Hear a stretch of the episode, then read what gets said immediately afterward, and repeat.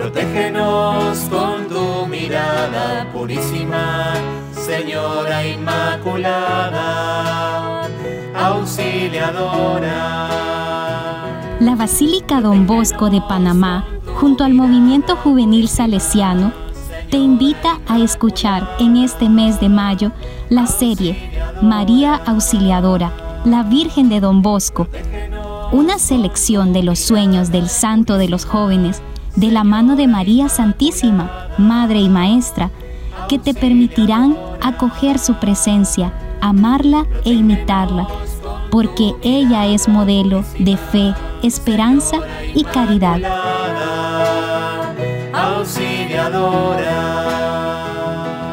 Hola, mi nombre es Irma López. Formo parte del grupo juvenil San Juan Pablo II de la Basílica Don Bosco. Estamos en el mes de mayo, mes de María, y como sabemos, la Virgen María siempre estuvo presente en la vida de Don Bosco, ya que mamá Margarita le inculcó ese amor y devoción.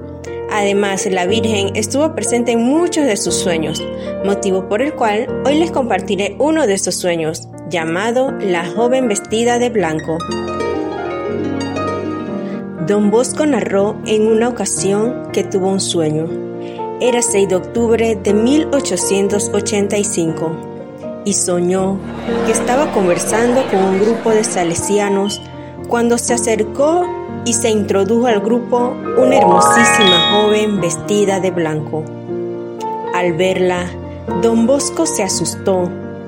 Después Dirigiéndose a ella, le hizo comprender que aquel no era su sitio y que por tanto debía alejarse de allí.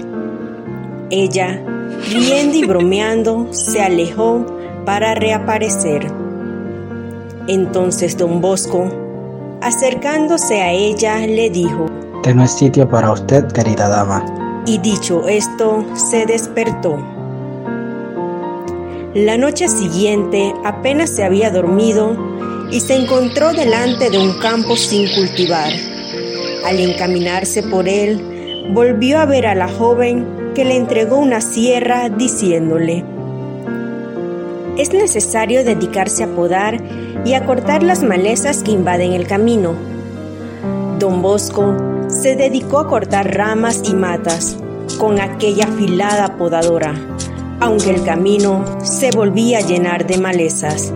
La joven añadió, los superiores deben estar siempre de acuerdo entre sí y no dejar para más tarde el hacer las correcciones cuando sea necesario.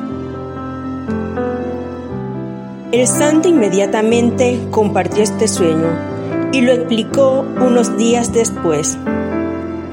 La maleza que ocupaba el sendero eran los libros malos, las malas conversaciones y todo aquello que puede servir de obstáculo al servicio de Dios y a la salvación de las almas.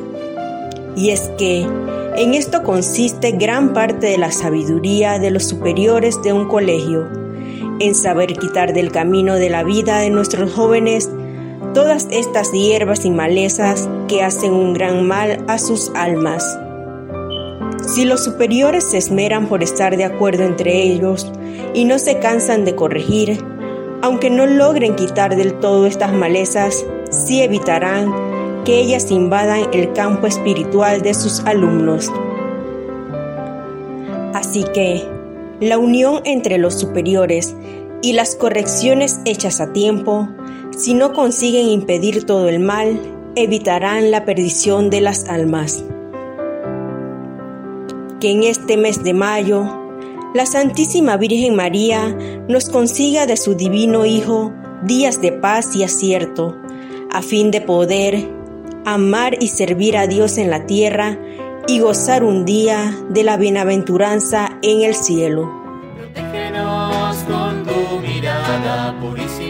Queridos amigos, gracias por habernos acompañado. Te esperamos en nuestro próximo episodio y recuerda, confía en María Auxiliadora y verás lo que son los milagros. Auxiliadora.